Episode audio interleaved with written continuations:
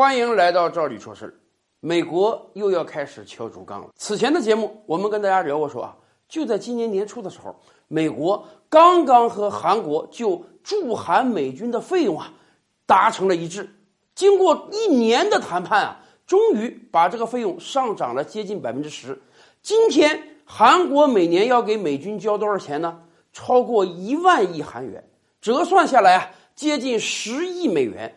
这已经是历史最高水平了。可是大家知道吗？美军可是在全球都有军事基地的，在这么多军事基地中，哪个国家给钱给的最慷慨呢？那还不是韩国呀！韩国大概有两万六到两万八的美军，一年给美国不到十亿人民币。大家知道日本一年给美军多少钱吗？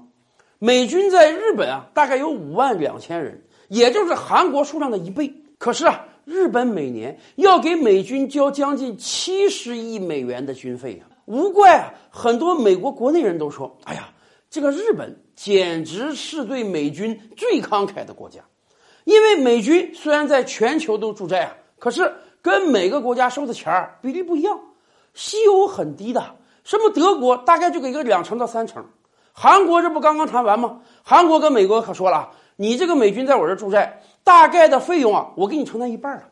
日本还真是多呀，日本承担了驻日美军费用的四分之三以上。按说日本这么给美军面子，给的费用全球比例最高，甚至美军自己人都说啊，这个日本太慷慨了。美军在日本驻寨，吃喝拉撒睡，所有基地的费用、水电费、娱乐费，通通是日本政府支付的。美国也就是给美军士兵开点工资就得了，可即便这样，美国还是感到不满意。这不刚和韩国达成了新一轮费用调整的协议吗？下一步就要轮到日本了。原本说呀，到二零二零年春季才要开始商谈下一轮驻日美军的费用问题，可是美军内部现在有人放出话来了，很有可能这个谈判要提早了。而且这次要狮子大开口了，大开口到什么状态呢？前两天我们不是跟大家说了吗？美军有了个新公式，叫特朗普公式。特朗普公式的意思就是说，我美军哎，在你这个地方开军事基地，我不是为了扩张我，我是为了保护你。既然我是当警察过来保护你，你就不单应当全额负担我的费用，而且还得给我点零花钱，让我赚点钱，不是？所以，特朗普公式的意思就是，一个国家，如果你境内有美军的军事基地，不单美军的全部费用要你来掏，而且你还得再奖赏美国百分之五十，作为美国保护你的保护费。我们可以简单的算笔账啊，以往日本呢号称承担了驻日美军四分之三，也就是百分之七十五的费用，这个费用一年算下来啊就接近七十亿美元了。而如果按照美军新的特朗普公式呢，你不是要承担百分之百啊，你应当承担百分之一百五十，那么恰好是现在两倍啊。也就是说，美军大嘴一张，以后每年要你一百四十亿美元啊，乖乖，这可是一个天价呀！对很多小国来讲，这可是一年的军费都不止啊。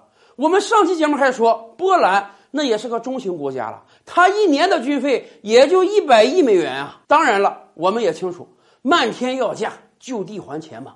美国这两年的对外谈判模式就是，每次谈判之前就喊一个天价，哎，先拿天价吓软你，然后慢慢降价，最后谈那个价绝对比他一开始的心理价位还要高很多。而且对美国来讲，韩国收拾完了，下一步要尽快收拾日本，然后收拾西欧，以便在二零二零年大选开选之前呢。把周边各个国家的军费全都提上来，然后朗普总统就可以跟选民交代了。